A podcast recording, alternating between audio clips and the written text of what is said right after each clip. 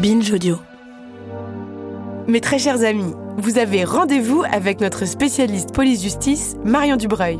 Salut Marion Salut Judith Aujourd'hui, Marion nous propose de légaliser la drogue pour financer notre système social. Tu sais ce que pèse le trafic de drogue dans le monde? D'après l'Office des Nations Unies contre la drogue et le crime, la drogue génère 250 milliards de dollars par an. 250 milliards de dollars qui ne sont pas taxés, qui ne contribuent ni à financer l'école, ni le système de santé, ni les retraites. 250 milliards de dollars qui enrichissent des criminels. 250 milliards. J'arrête pas de répéter ce chiffre, parce que c'est vertigineux. J'ai aucun élément de comparaison avec des biens matériels.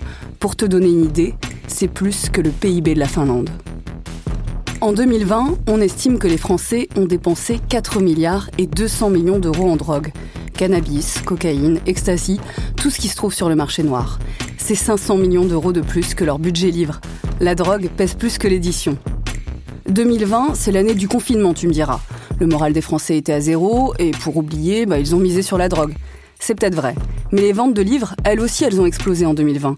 Et contrairement à la drogue, elles rapportent 5,5% de TVA à l'État. De l'argent qui peut financer l'école, nos systèmes de santé, nos retraites. Si l'on reprend toute la chaîne du deal, depuis l'importateur, en passant par le grossiste, le revendeur, le chouf qui guette la police, les nourrices qui cachent la drogue chez elles.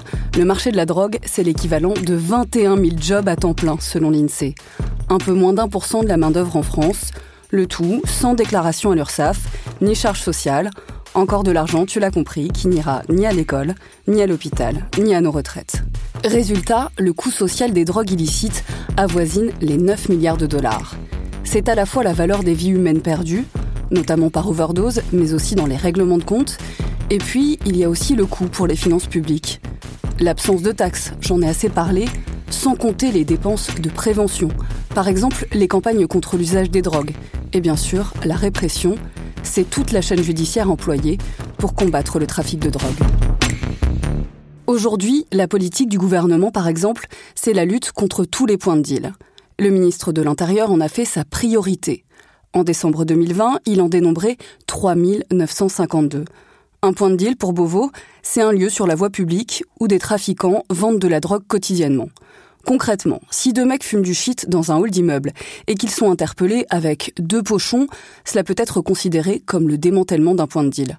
Alors quand Gérald Darmanin se vante d'une baisse historique de 15% des points de deal en France en 2021, on peut s'interroger sur la valeur de cet indicateur.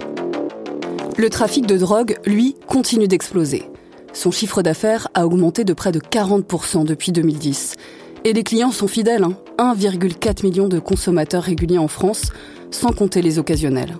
La réalité, c'est que la lutte contre le trafic de drogue mobilise énormément de policiers et de gendarmes, et ils sont nombreux à avoir le sentiment de vider l'océan à la petite cuillère. Nos prisons sont pleines de dealers. D'après la journaliste Claire Andrieux, qui a consacré un livre à cette guerre de l'ombre, le trafic de stupes, c'est la deuxième cause d'incarcération dans les prisons françaises, derrière les vols, devant les violences sexuelles. C'est une condamnation sur cinq en 2017. Il faut pas rêver, hein. La légalisation de la drogue ne permet pas de mettre un terme immédiatement au trafic. D'après les retours d'expérience au Canada, en Uruguay ou dans la dizaine d'États américains qui ont légalisé le cannabis, le trafic n'a pas disparu, mais il a franchement diminué, parfois jusqu'à un tiers de deal en moins. En France, le Conseil d'analyse économique, c'est un groupe d'économistes professionnels et indépendants qui conseille le Premier ministre. Bah, ce conseil a estimé dans un rapport rendu en 2019 qu'un monopole public de production et de distribution du cannabis pourrait créer jusqu'à 80 000 emplois et générer plus de 2 milliards d'euros. Bon bah visiblement ça n'a pas convaincu Édouard Philippe à l'époque et tu risques aujourd'hui une amende de 200 euros si tu fumes un joint en France. Merci Marion. Nous, on se retrouve au prochain épisode. À vendredi.